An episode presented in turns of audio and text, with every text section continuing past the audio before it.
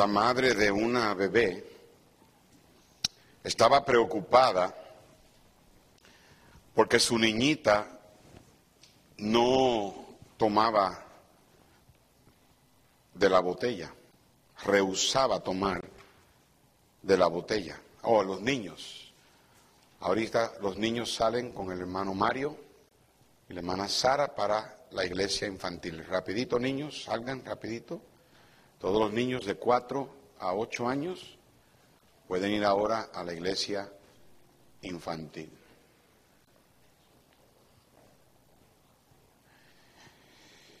La madre trató varios remedios sin éxito. Un día, una amiga le dijo a la mamá de la bebé de un médico que podía resolver su problema. La amiga, muy entusiasmada, le dijo a la madre de la niña del éxito que estaba teniendo este médico con sus remedios. La mamá de la bebé se comunicó con el médico, quien le dijo que le trajera a la bebé junto con su botella. Ella hizo lo que el médico le dijo sin investigar primero lo que él iba a hacer. La madre llegó al consultorio y el médico tomó a la niñita tomó la botella y puso a la niña sobre una mesa. Y mientras el médico sostenía la mesa, él habló unas palabras especiales en el oído de la bebé. Inmediatamente le dio la bebé a la mamá y la bebé, deseosa y ansiosamente, comenzó a beber de la botella. De hecho, desde ese momento, en adelante, la bebé quería la botella con ella todo el tiempo. Un enemigo ocasional de la verdad es algo que llamamos pragmatismo. Hablé de esto un poco en la escuela dominical. El pragmatismo simplemente dice que si algo funciona, si algo sale bien, entonces ese algo debe ser correcto, basado en el hecho de que funciona. Pero esa no es una buena filosofía. Es, es, bien peligrosa porque obviamente la lógica humana piensa, bueno, pues si esto salió bien, quiere decir que esto es correcto hacer. Eso quiere decir que si usted comete un crimen y nunca es atrapado y le sale bien todo, pues hacer eso es correcto. Pero yo siempre les he dicho a ustedes que porque algo sea lógico, no significa que sea bíblico. La base para nosotros saber si algo es correcto o no es correcto es la Biblia. Recuerde que en jueces la gente hacía lo que ¿qué? bien le parecía. Pero fue el tiempo, el periodo en la historia de la, de la nación de Israel más horrible que la nación de Israel tuvo. Porque la gente hacía lo que bien le parecía. Hoy día así vivimos. La gente a lo bueno llaman malo. A lo malo llaman bueno. La gente que promueve el aborto dicen pues dicen que es una alternativa. Y si, y si sale bien, pues debe ser correcto. Obviamente no es correcto. El aborto es un asesinato. Una criatura ya es, tiene un alma viviente en el momento que es concebida en el vientre de la mamá. Hoy en día la gente que promueve el sexo o el matrimonio del mismo sexo. No hay tal cosa, delante de la Biblia no hay tal cosa. El matrimonio fue la primera institución que Dios creó. Y Dios puso a Adán y puso a Eva, hizo varón, hizo hembra. Si Dios hubiese creado a Adán y a Esteban nosotros no estuviéramos aquí. ¿Me están escuchando? Y Dios hizo el matrimonio, dijo, el hombre dejará a su padre y a su madre y se unirá a su mujer. Y los dos serán una sola carne. Y Dios dijo, hasta que la muerte los separe. No significa que lo mates, hermana. ¿Ok? Como que no se rieron mucho, que bueno, ese es otro mensaje, ¿verdad? Ahora, el pasaje paralelo a nuestro texto, nosotros lo encontramos, encontramos en Mateo. Ahora sí vayan a Mateo 26. Gracias, gracias. Eh, Mateo 26. Los hermanos allá en YouTube muchas veces quieren ver, quieren saber quiénes son estos hermanos que yo llamo por nombre. Hubo un tiempo cuando yo lo estaba trayendo a ustedes acá arriba a orar por la ofrenda, voy a tener que volver a hacer eso para que todo el mundo vea quiénes son los aguijones de mi carne. Pero sinceramente, hermano, los amo como a nadie. Soy privilegiado en tener una iglesia de muchos hombres. Mateo 26, verso 20. Cuando llegó la noche se sentó a la mesa con los doce. Y mientras comían dijo, de cierto os digo que uno de vosotros me va a entregar. Y entristecidos en gran manera, comenzó cada uno de ellos a decirles, soy yo, Señor. Entonces él respondiendo dijo, el que mete la mano conmigo en el plato, ese me va a entregar. A la verdad el Hijo del Hombre va, según está escrito de él, mas hay de aquel hombre por quien el Hijo del Hombre es entregado. Bueno le fuera a ese hombre no haber nacido. Entonces respondiendo Judas, el que le entregaba, dijo, ¿soy yo maestro? Y le dijo, tú lo has dicho. Cristo estaba preparando a sus discípulos para su muerte. En otro pasaje paralelo en Juan 13, la Biblia dice que cuando entraron al aposento alto, él le lavó los pies. ¿Se acuerdan que Pedro dijo, tú no me vas a lavar los pies? Y Cristo le dijo, si no te lavo los pies no vas a poder tener parte conmigo. Y, ah, pues entonces bañame. Y Cristo le dijo, el que, está, el que ha sido lavado no necesita que lo vuelvan a lavar, excepto los pies. Y luego les dijo, yo me voy a ir, pero voy a enviar a otro consolador que estará con ustedes, o está con ustedes, y estará en ustedes. En aquel momento todavía el Espíritu Santo de Dios no moraba dentro del creyente. Pero el Espíritu Santo iba a estar con ellos cuando Él se fuera. Él va a venir y va a estar con ustedes. Y luego estará en ustedes. Y mientras Él le dijo estas cosas, anunció la, el hecho de que Pedro lo iba a negar. Él dijo, me van a entregar. Y Pedro dijo, yo voy contigo hasta la muerte. Y Pedro, Cristo le dijo a Pedro, Simón, Simón, Ah, lo siento, pero el diablo te ha pedido. El diablo te ha pedido. Y te ha querido estrujarte, te va, te, va a zarandear, te va a pisotear como si fueras trigo. Te va a zarandear. El, trigo lo, colaban en una, malla y, para, para eh, este, zarandearlo, no sé, otra manera de decirlo, pero así quería el diablo hacer con, Pedro y Cristo le dijo, pero yo he rogado por ti. Y cuando ya hayas regresado, entonces apacienta mis ovejas, consuela a mis hermanos. Van a necesitar a alguien que los ayude. No, yo voy contigo hasta la muerte, yo estoy dispuesto a... Antes de que el gallo cante, me vas a haber negado tres veces. Los discípulos estaban turbados. Ahí fue cuando le dijo, no se turbe vuestro corazón. Y entre todas estas noticias le dijo que uno lo iba a entregar. Cristo había estado en el hogar de Marta y de María y de Lázaro y le habían ungido los pies. Y entonces buscaron el lugar de la Pascua, prepararon la Pascua, comienzan a comer la Pascua. Y entonces Cristo anuncia, uno de los doce es el que me va a entregar. Y los dos pasajes que hemos leído en Marcos y en Mateo hacen referencia al hecho de que uno por uno le preguntó al Señor.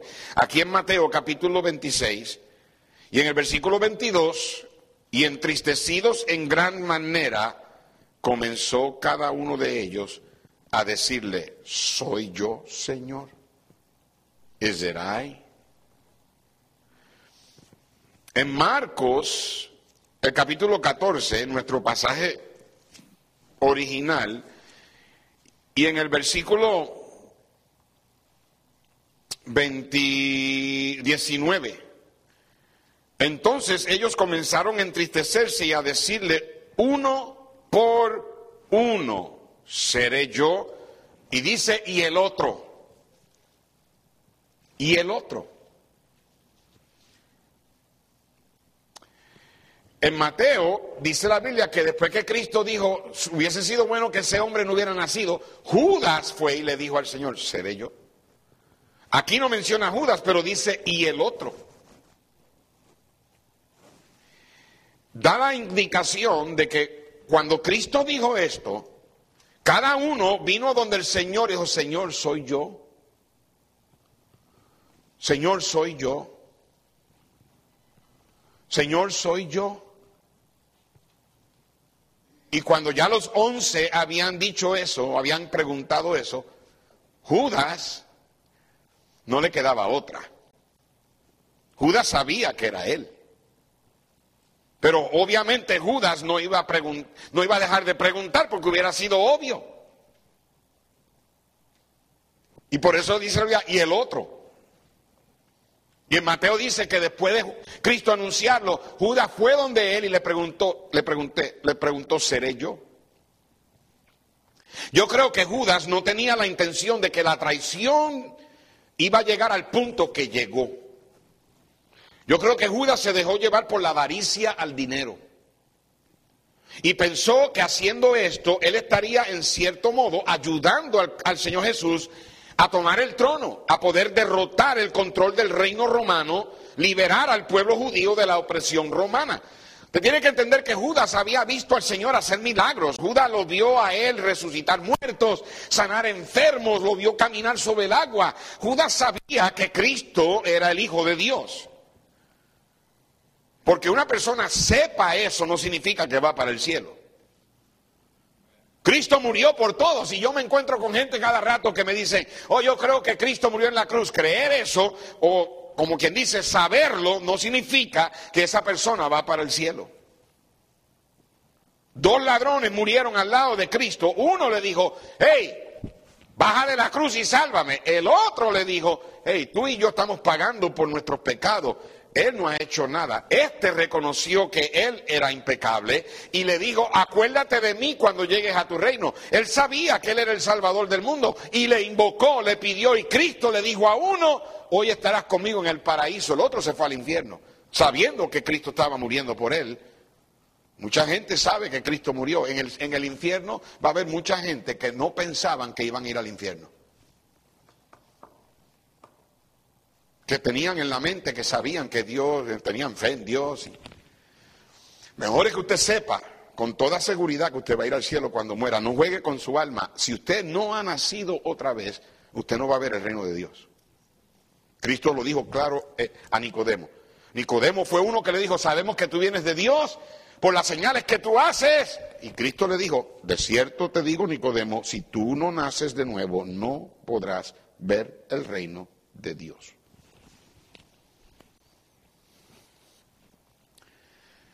Yo creo que tal vez Judas pensó que poniendo a Cristo en esa posición donde él pudiera usurpar el trono o derrotar el imperio de César,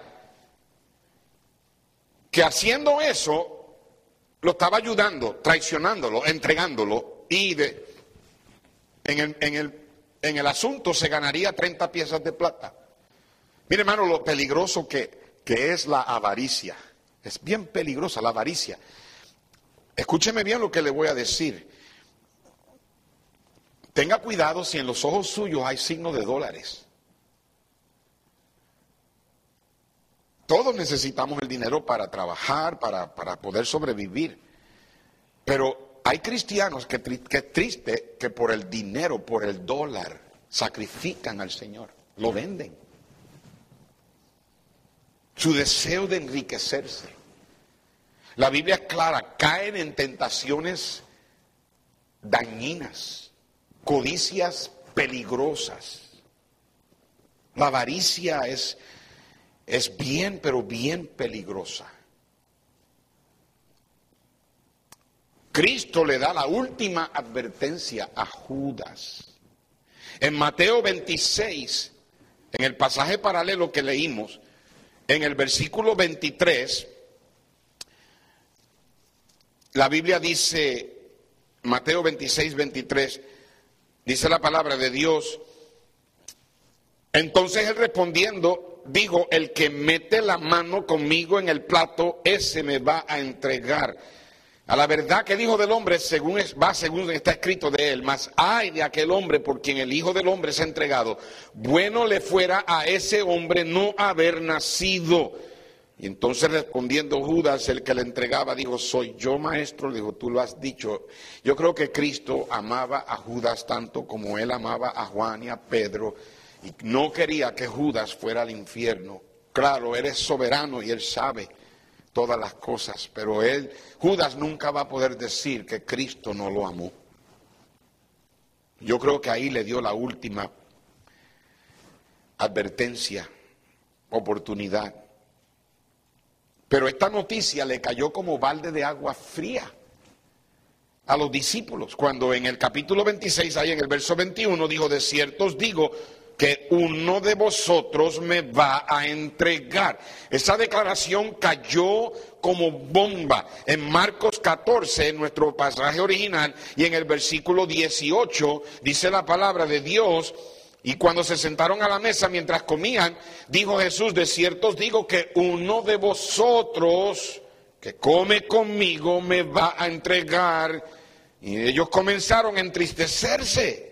No fue una tristeza cualquiera, no era una tristeza de alguien que simplemente lo conocía como, ah, mira, gusto conocerte. No. Estos, estos hombres habían pasado tres años con él, habían estado con él, lo habían visto hacer milagros, lo habían adorado. Cuando, él veía, cuando ellos veían milagros como la alimentación de la multitud, cuando lo vieron caminar sobre las aguas y que se hizo grande bonanza, se postraron, lo adoraron, caminaron con él, comieron con él, le alabaron. Ellos lo conocían como nadie más en el mundo. Ellos no podían creer lo que ellos acababan de escuchar.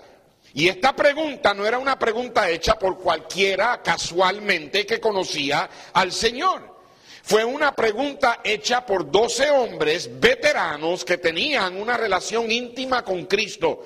Sin embargo, yo creo que esta es una de las preguntas más sabias que tú y yo podemos hacer. ¿Seré yo? ¿Seré yo? Una de las preguntas más sabias que podemos hacer. Cuando Cristo hizo esta declaración de que uno de ellos lo iba a traicionar, ellos no pensaron en Judas inmediatamente. De hecho, él fue el que menos pensaban porque él era el tesorero y él fue el último que hizo la pregunta. Todos confiaban en él uno por uno le hizo la pregunta a Cristo, ¿seré yo Señor? Ninguno de ellos sabía quién era el que le iba a entregar, pero el que menos pensaron fue Judas. Judas sabía que era él y por eso él tuvo que hacer la pregunta, porque no hacer la pregunta hubiera sido obvio a los demás. ¿Y por qué él no hizo la pregunta? ¿Me están siguiendo? Pero ¿por qué es que esta pregunta es una de las preguntas más sabias que podemos hacer? Y ahora voy a tomar la historia, le voy a cambiar, ¿verdad? O sea, no, la voy a sacar totalmente de contexto, pero sí le voy a aplicar de una manera diferente el mensaje de esta mañana seré yo, porque que esta pregunta es una de las preguntas más sabias que usted y yo nos podemos hacer. Y primeramente quiero decir que porque la pregunta es sabia, porque reconoce la sabiduría del Señor. Estos hombres no sabían todo lo que el Señor quería que ellos supieran. Y ninguno de nosotros sabe todo. Ellos no habían crecido o madurado todo lo que el Señor quería que ellos crecieran y maduraran. Pero ellos habían crecido y madurado lo suficiente como para reconocer que el Señor los conocía a ellos mejor que ellos a ellos mismos. Y hermanos, eso es un pensamiento bien poderoso y de mucha importancia y que todos nosotros aquí reconozcamos. Debemos reconocer que el Señor nos conoce a nosotros mejor que lo que nosotros nos conocemos a nosotros mismos. En Proverbios capítulo 15, mírenlo en la pantalla, porque tengo que avanzar, dice, el Seol y el Abadón están delante de Jehová, cuanto más los corazones de los hombres. Yo lo veo a ustedes y veo a personas que lucen como cristianos aquí. Pero no puedo ver el corazón de cada uno de ustedes. Pero el Señor ve el corazón de cada uno de nosotros presentes aquí. En Jeremías capítulo 20, Versículo 12, y ahí en la pantalla en YouTube, me imagino que lo tienen también. Oh Jehová de los ejércitos, que pruebas a los justos, que ves los pensamientos y el corazón. Vea yo tu venganza de ellos, porque a ti he encomendado mi causa. Él ve los pensamientos, él ve, él mira, él sabe lo que, lo que piensa y él ve el corazón de cada uno de nosotros. La progresión es la, de la siguiente manera. Todos aquí se conocen. La mayoría. Nos conocemos. Pero tu familia te conoce mejor que aquellos que no son familia. Tu pareja te conoce mejor que tus hijos te conocen a ti.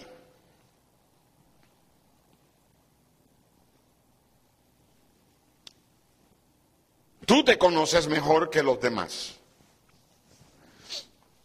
Pero el Señor te conoce mejor que cualquiera de ellos y aún mejor que tú.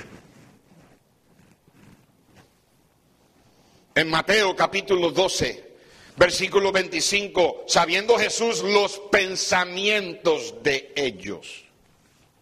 En Marcos capítulo 2, verso 8 dice la Biblia, y conociendo luego Jesús en su espíritu que cavilaban de, de esta manera, dentro de sí mismo les dijo, ¿por qué caviláis así en vuestros corazones? En Lucas capítulo 6, versículo 8, mas él conocía los pensamientos de ellos.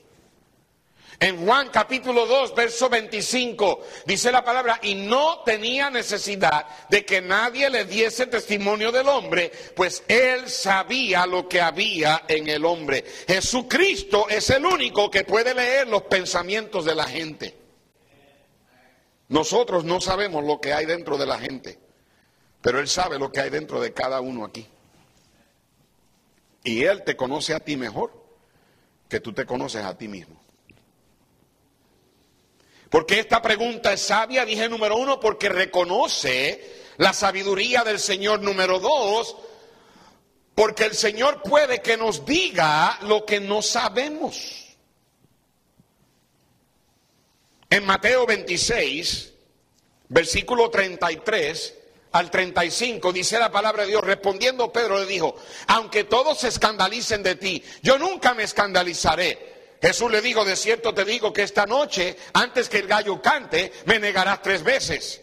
Pedro le dijo, aunque me sea necesario morir contigo, no te negaré. Y todos los discípulos dijeron lo mismo. Hermano, el crecimiento cristiano es mucho más que simplemente venir y sentarte aquí a escuchar predicación. Crecimiento cristiano es dejar que el Señor te deje saber, que Él te diga, ya sea por medio de la predicación, ya sea por la lectura de la Biblia, ya sea por medio de la oración o por medio de alguna enseñanza, o tal vez algún hermano en Cristo, alguien que te hable, que te diga a ti lo que tú no sabes de ti pero Él sí sabe de ti. Hay veces que el Señor te va a decir a ti lo que tú no sabes de ti. Por eso es que la pregunta es sabia, Señor, ¿seré yo? ¿Seré yo, Señor? Pedro le dijo, Señor, yo no voy a ir a contigo hasta la muerte. Pedro, me vas a negar. Y de vez en cuando Dios te tiene que decir a ti lo que tú no sabes de ti. Nos creemos tan espirituales muchas veces.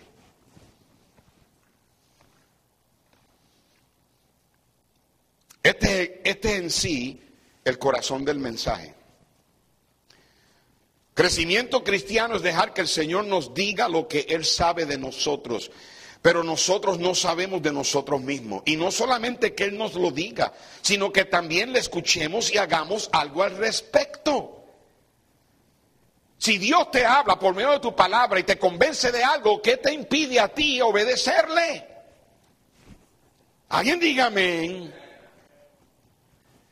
Yo he escuchado testimonios de personas que han dicho, pues yo estaba mal con un hermano, pues yo estaba mal con una hermana y Dios me hizo ver lo mal que yo estaba y fui y me reconcilié con esa hermana, con esa hermana. O gente que ha dicho, pues yo estaba teniendo una mala actitud y Dios me mostró lo incorrecto que yo estaba y arreglé mi corazón con Dios. O alguien dice, yo traté mal a un hermano de la iglesia y el Espíritu Santo me convenció el corazón y me mostró que debía arreglar cuentas con ese hermano. No hace mucho yo prediqué algo así en cuanto a este principio y un miembro de esta iglesia, no voy a decir quién, que estaba viéndolo por ah, el YouTube, me escribió y me dijo, el Señor me convenció y el Señor me ha mostrado y voy a hacer voy a arreglar y después me escribió y me dijo, ya arreglé todo. ¿Por qué es que debemos preguntar, seré yo? Bueno, primeramente porque reconoces que Cristo lo sabe todo. Y número dos, que hay cosas que tú no, tú no sabes de ti mismo, que tú necesitas que Él te las diga. Buena predicación es cuando el predicador te dice a ti lo que tú no te dirías a ti mismo. Hoy en día la gente quiere predicaciones que hagan cosquillas en las orejas. Quieren venir a la iglesia, levantar las manos y cantar y decir cumbayá, Señor, y eh, no importa la raza, no importa el color, si somos hermanos, que viva el amor. Y todo el mundo se abraza y se dan un beso y está ahí. Y entonces sienten la presencia y es fácil crear un ambiente así. Le ponen toda clase de instrumentos, la música mueve la carne, se sienten en un éxtasis y salen de aquí y vuelven a los mismos pecados de siempre. Viven como el diablo allá afuera. Porque el predicador no te hace a ti sentirte un poco incómodo, claro. Como les dije esta mañana en la, escuela dominical, yo voy a predicar un mensaje esta noche que a mí me da miedo predicar. Sinceramente estoy temblando. No lo quiero predicar porque yo entiendo la responsabilidad que tengo yo. Yo no soy mejor que cualquier cristiano aquí. De hecho, no soy el mejor cristiano de este cuarto. Porque el Señor me escogió a mí para yo predicar, para yo pastorear, para yo predicar por montones de países. Esta semana estuve en Sonora, la semana pasada estuve en Ecuador, la semana anterior estuve en Veracruz, esta semana voy para Bogotá y así me la paso predicando en diferentes lugares y varios pastores que van a la conferencia, pastor, queremos agendarlo. Hay un pastor en Carolina del Norte que me dijo, pastor, deme tres fechas para poder tenerlo en mi iglesia, que quiero que venga y predique. Me ha, me ha invitado a predicarle todos los años y no he podido ir porque siempre que me pide ya estoy agendando ¿Por qué el Señor permitió eso? Yo no sé, yo no busqué esto. Pero eso no me hace a mí un supercristiano. Yo lo único que pido de ustedes es que por favor en algún momento dado del día tú digas, Señor, protege al pastor Dani. Señor, cuida del pastor Dani. Señor, ayuda al pastor Dani.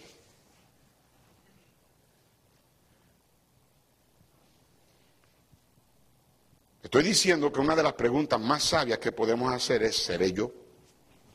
Porque número uno, porque reconoce la sabiduría del Señor. Número dos, porque el Señor puede que nos diga lo que no sabemos. Número tres, porque reconoce la realidad de lo débil que la carne es. Hermano, tú y yo no podemos confiar en la carne. ¿Me escucharon? Cristo dijo, el espíritu está dispuesto, pero la carne es qué? ¿La carne es qué? Eso significa, hermano Río, que tu carne es débil. Mi carne es débil. Hermano Jesús, tu carne es débil. Hermano Morín, tu carne es débil. Hermano Fernando, tu carne es débil. Hermano Miguel, tu carne es débil. Hermano Gelacio, tu carne es débil. Hermano Fernando, tu carne es débil. Hermano Lorenzo, tu carne es débil. Hermano Irán, tu carne es débil. Hermano Leonel, tu carne es débil. Nadie aquí tiene una super carne.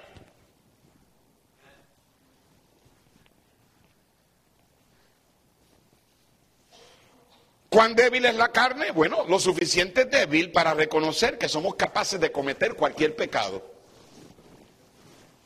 De eso voy a hablar esta noche. Todos somos capaces de cometer cualquier pecado. ¿Me escuchó? Todos aquí somos capaces de cualquier pecado. No te mires como que eres mejor que alguien, porque todos aquí somos capaces de cometer el pecado más atroz, horrendo, horrible, asqueroso que haya existido en la historia de la humanidad. La humildad reconoce que lo que somos, lo somos por la bendita y pura gracia del Señor. En el Salmo 119, verso 117, sosténme y seré salvo. Sosténme.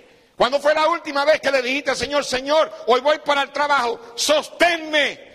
Señor, voy para a vivir, voy a, a, a, tratar con las cosas del día de hoy. Sosténme. Que reconozcamos lo débil que la carne es. En Primera de Crónicas tenemos esa famosa ah, oración de Jabes e invocó Jabes al Dios de Israel diciendo, oh, si me dieras bendición y ensancharas mi territorio y si tu mano estuviera conmigo y, y me libraras de mal para que no me dañe. Con razón Dios le otorgó a Jabes lo que él le pidió. Porque Javes reconocía, reconocía que sin Dios no podemos vivir la vida cristiana.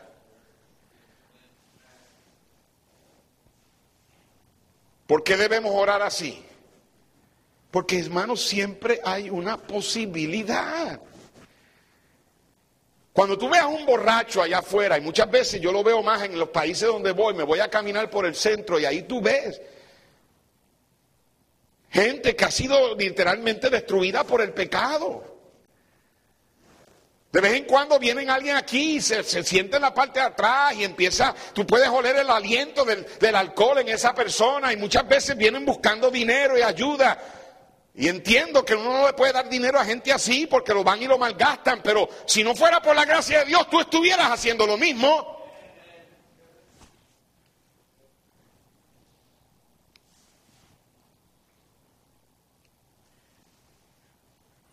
¿Seré yo, Señor? Porque es una pregunta sabia. Porque tú y yo somos capaces de pecar. Es posible que tú y yo ofendamos a alguien. Es posible que tú y yo seamos ofendidos. Es posible que tú y yo calumniemos, critiquemos, seamos chismosos. No, en esta iglesia no. Aquí no hay nadie chismoso, hermano Río. Tenemos una iglesia que nadie habla mal de nadie. Es más, tenemos una iglesia que nadie, nadie habla mal del pastor. Ya. Todos somos capaces de traicionar a alguien. Es posible que tú y yo nos amarguemos. Es posible que tú y yo tengamos un espíritu de no perdonar. Es posible que tú y yo mintamos. Es posible que tú y yo engañemos, es posible que tú y yo robemos, es posible que tú y yo codiciemos, es posible que tú y yo nos airemos, nos enojemos, perdemos el temperamento, es posible que tú y yo adulteremos. La pregunta es sabia porque reconoce la realidad de la debilidad de nuestra carne. Y quiero recordarte que el último que hizo la pregunta fue el culpable. Y voy a decir esto aunque no todo el tiempo esto es cierto, pero yo me atrevo a decir que la mayoría de las veces lo es. Y al que le caiga el saco, que le caiga. Si te picas porque jalapeño comes. ¿Ok? Si el zapato te sirve, Y lo que voy a decir es esto, y es que, es que en una invitación al altar, cuando yo hago la invitación al altar, los que deben pasar al frente más son los que más esperan hasta lo último o a veces ni pasan al frente. Hello. Ustedes casi nunca se ponen de pie y cuando viene la invitación ahí te quedas y... Uh, cayó.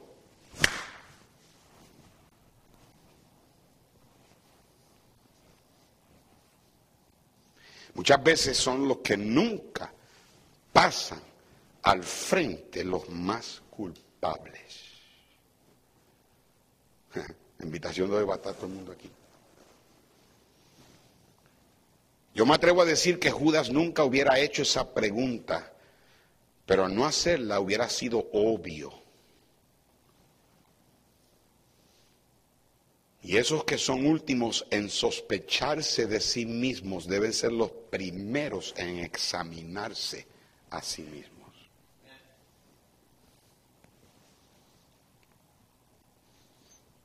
Yo sé lo que están pensando algunos de ustedes, pastor, quédese en Colombia. No tiene nada que ver conmigo. Si el avión se estrella este miércoles y mientras voy volando para Bogotá y ustedes escuchan las noticias que el pastor Ortiz se fue al cielo y buscan a otro pastor que predica la verdad, se van a enojar con él también. No tiene nada que ver conmigo. La vida cristiana no se vive consciente de la fuerza de la carne. Se vive bajo la sumisión del Espíritu Santo quien vive dentro de nosotros. ¿Por qué es que es una pregunta sabia? Número uno, porque reconoce la sabiduría del Señor. Número dos, porque el Señor puede que te diga o nos diga lo que no sabemos. Número tres, porque reconoce la realidad de lo débil que la carne es. Número cuatro, porque reconoce que la carne no es solamente débil en su capacidad de pecar, sino que también es débil en su capacidad de ser engañada. La carne es engañada. El problema con el engaño es que cuando tú eres engañado, ni cuenta te das de que eres engañado. En Primera de Juan, capítulo 1, verso 8, dice la escritura, si decimos que no tenemos pecado, nos engañamos a nosotros mismos y la verdad no está en nosotros, verso 9. Si decimos o si confesamos nuestros pecados, Él es fiel y justo para perdonar nuestros pecados y limpiarnos de toda maldad. En Gálatas capítulo 6, verso 3, dice, porque el que se cree ser algo, no siendo nada, a sí mismo que iglesia. Es fácil ser engañados y más todavía ser engañados por nosotros mismos. ¿Seré yo? Es una pregunta sabia porque reconoces que el Señor sabe de ti lo que tú no sabes de ti. Porque el Señor puede que te diga lo que tú no sabes de ti. Porque reconoce lo débil que la carne es y reconoce que no solamente la carne es débil en pecar, pero la carne es débil en ser engañada. No he terminado el mensaje. ¿Recuerda la historia al principio? La mamá que llevó una bebé al médico que rehusaba tomar de la botella. Ella trató varios remedios, y una amiga le dijo de un médico que podía resolver su problema. Ella, entusiasmada, llama al médico. El médico le dice, trae a la bebé y trae a la botella. Ella hizo lo que el médico le dijo, pero nunca investigó primero acerca del médico y lo que él iba a hacer. Ella llega al consultorio, ella le da la bebé y la botella al, doctor. él la pone sobre una mesa, sostiene la mesa y mientras él sostiene la mesa, le habla al oído de la bebé Inmediatamente le da a bebé a la mamá y la bebé deseosa y ansiosamente comienza a beber de la botella. Y de hecho de, ese momento en adelante la bebé quería la botella con ella todo el tiempo. Ahora escuche bien, para el tiempo que esta niña llega a los 18 años, ya sin la necesidad de la botella, obviamente, ella había desarrollado una serie de molestias psicológicas y unos terrores que controlaban su vida Todas las noches ella iba por toda la casa asegurándose de que no había un intruso dentro de la casa y por todos esos años ella no había podido llorar. Quien quiera que la veía diría que ella tenía el doble de la edad de ella lucía como una mujer de 35 años por una enfermedad rara que le dio, que le hacía envejecer más rápido de la cuenta. Cuando trazaron hacia atrás al evento que cuando supuestamente la curó de su problema de no tomar de la botella, ella admitió que la iniquidad de su mamá en llevarla a un médico que practicaba la magia negra. En el momento que ella le dio su corazón a Cristo y clamó a la sangre de Cristo, sus emociones fueron restauradas, sus lágrimas volvieron a correr y ella fue liberada del engaño que ella tenía encima por todos esos años. Hermanos, ese médico engañó a esa muchacha. Y es malo ser engañado por otros, pero es peor tú engañarte a ti mismo. No te engañes a ti mismo, el peor de los engaños. No hay cristiano en esta iglesia, incluyendo a tu pastor, que pueda mantenerse fuerte y bien con Dios faltando a la iglesia. ¿Me escucharon? No hay cristiano en esta iglesia, incluyendo a tu pastor, que te pueda mantener fuerte en las cosas del Señor faltando a la iglesia. Necesitamos la iglesia. Ningún cristiano se mantendrá cerca de Cristo mientras permite las películas obscenas y sucias de Hollywood entrar en la sala de tu casa. Si tú dices que puedes ver esas películas y que no te afecta, te estás engañando a ti mismo. Si tú dices que puedes meterte al internet, a cualquier lugar perverso, y eso no te afecta, te estás engañando a ti mismo. Si tú dices que puedes estar bien con Dios y no asistir a la iglesia cada vez que la iglesia se reúne, te estás engañando a ti mismo. Si tú dices que puedes casarte con un muchacho que no es salvo y con, o con una muchacha que no es salva y que eso no te afecte, te estás engañando a ti mismo. Si tú dices que puedes salir de tu casa a los 18 años y vivir allá afuera, independiente de tus padres, vivir en el mundo y eso no te afecte, te estás engañando a ti mismo. Yo sé de varios que han invertido los ahorros de su vida en transacciones financieras que parecían ser verídicas y honestas, pero no lo fueron.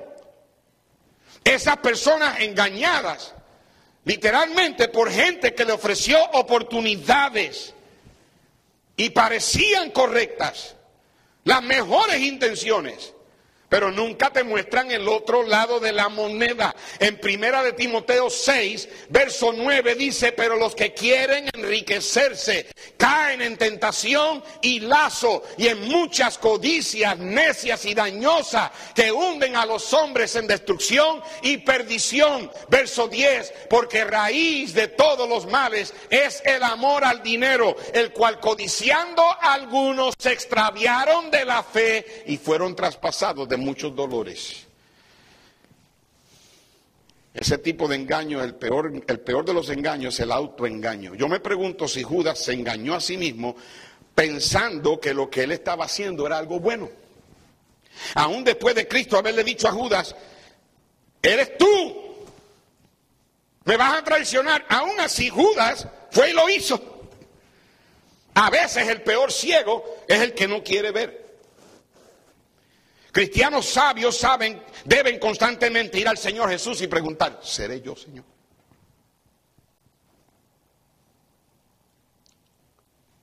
Si esto es cierto, en nuestra vida cristiana lo es más todavía tocante a la salvación. Cristo dijo en Mateo 7, verso 21, Él dijo, no todo el que me dice Señor, Señor entrará en el reino de los cielos, sino el que hace la voluntad de mi Padre que está en los cielos. Verso 22.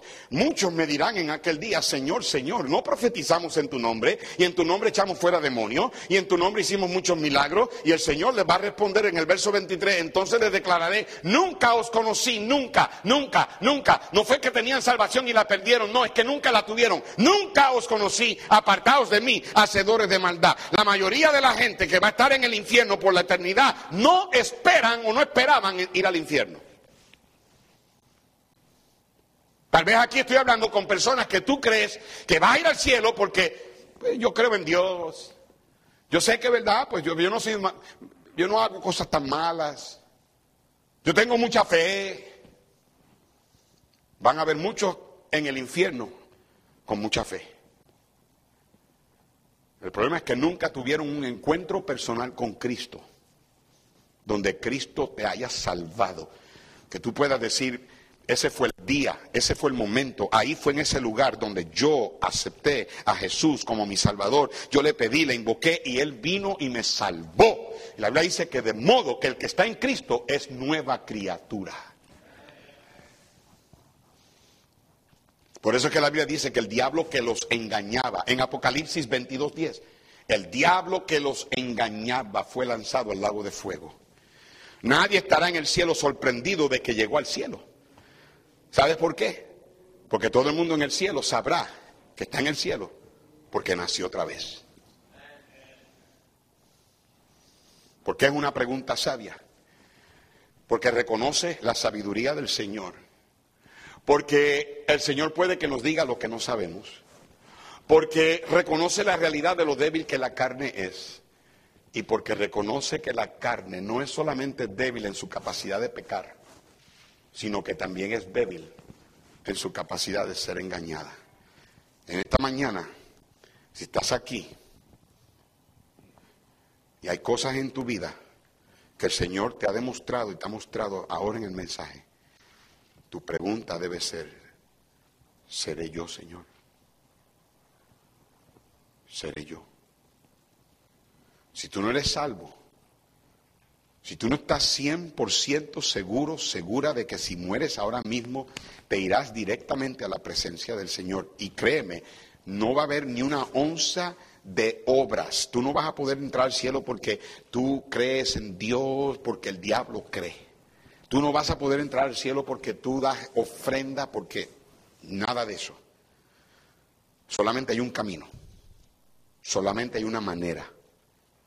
Y si tú no entras al, cielo, si tú, no, si, tú no, si tú no vas por medio de ese camino, tú no vas a entrar al cielo. Lo que te espera es una eternidad en el infierno para siempre, para siempre y para siempre, y para siempre. Seré yo. Señor, te doy gracias por tu palabra y gracias por el mensaje de tu Santo Espíritu, que aún me ha hablado a mí mientras lo predico, que me habló a mí mientras lo preparé. Y así, Señor, pido y ruego que le haya hablado a tu pueblo. Y en esta mañana, Señor, te suplico que tu pueblo responda a la voz de Dios como debemos responder. Bendice ahora la invitación y convence corazones a no ser como Judas, que a pesar de que Cristo le dijo, él aún así fue y te traicionó. Con cabezas inclinadas, ojos cerrados, ¿cuántos dicen ahora mismo, Pastor Dani, a mí Dios me habló. Ore por mí. Levanta tu mano. Dios les bendiga. En un momento te voy a dar la oportunidad de que salgas de tu banca, de tu silla, y vengas y hables con el Señor. Habrá alguien aquí que dice, Pastor Dani, yo no estoy seguro que si yo me fuera a morir, yo iría al cielo. Yo le voy a ser sincero. Ah, si yo fuera a morirme ahora mismo, yo no estoy seguro. Yo no sé si yo iría al cielo, si me iría al infierno. Mire, Dios le ama. Le ama tanto que Él dio a su Hijo para morir y pagar por sus pecados. Sus pecados lo han condenado, no hay otra. Y si usted no hace nada respecto al pecado, el pecado lo va a condenar al infierno. Pero Cristo no quiere que usted vaya al infierno y por eso él, él se dio a sí mismo. Dio su vida, derramó su sangre y la Biblia dice que todo aquel que invoque el nombre del Señor, usted va a tener que pedirle al Señor que le salve. Usted va a tener que reconocer que usted es un pecador, una pecadora, perdido, perdida, rumbo al infierno, pero reconocer que Cristo murió en la cruz, resucitó al tercer día para salvarle. Y si usted viene a Él y le dice, Señor, sálvame, Él le salva. Él le da la vida eterna. Dice, Pastor Dani, yo quiero eso. Yo, yo quiero salir de aquí sabiendo que voy a ir al cielo. Yo quiero que alguien ore conmigo, que alguien me enseñe. Por favor, ore por mí. ¿Habrá alguien así? Levanta la mano. Levanta la mano. No lo pienses dos veces. Si no sabes y quieres saber, queremos ayudarte. ¿Habrá alguien? Alguien. Ore por mí. Puestos de pies, hermanos, todos puestos de pies ahora. El piano va a tocar el himno, de, el himno de invitación y si Dios le habló, hermano, ahí, bueno, pues hable con usted aquí, con él. Hable usted con él aquí. En este momento, venga. Venga si tiene que venir.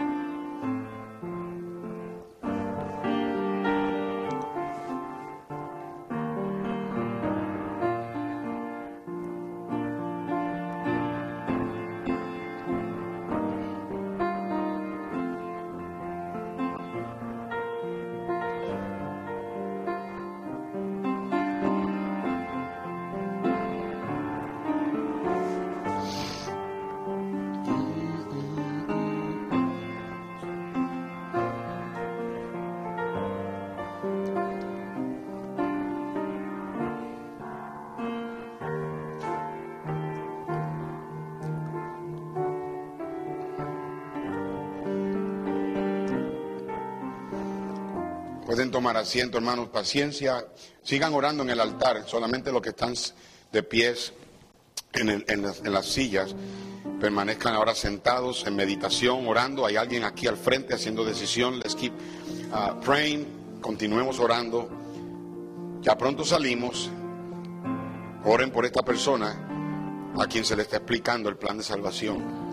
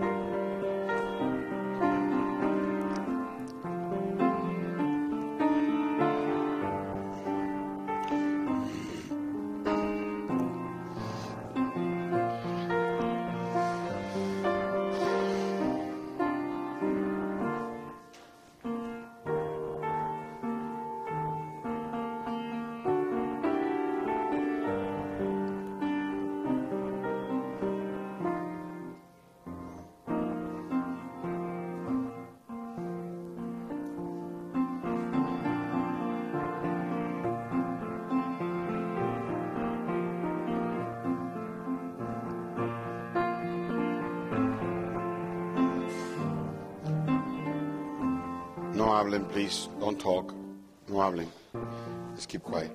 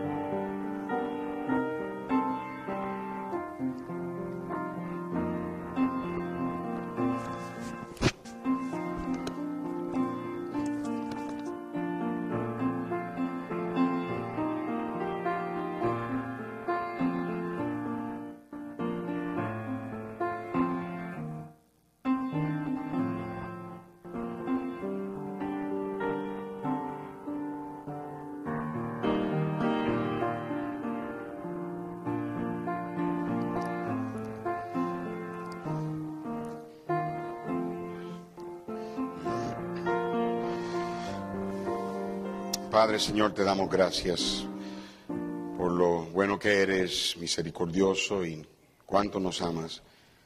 Y Señor, nos ayudas a través de los mensajes a arreglar nuestras vidas, buscar la manera de estar bien contigo. Y pedimos, Señor, tu bendición, cada persona que hizo de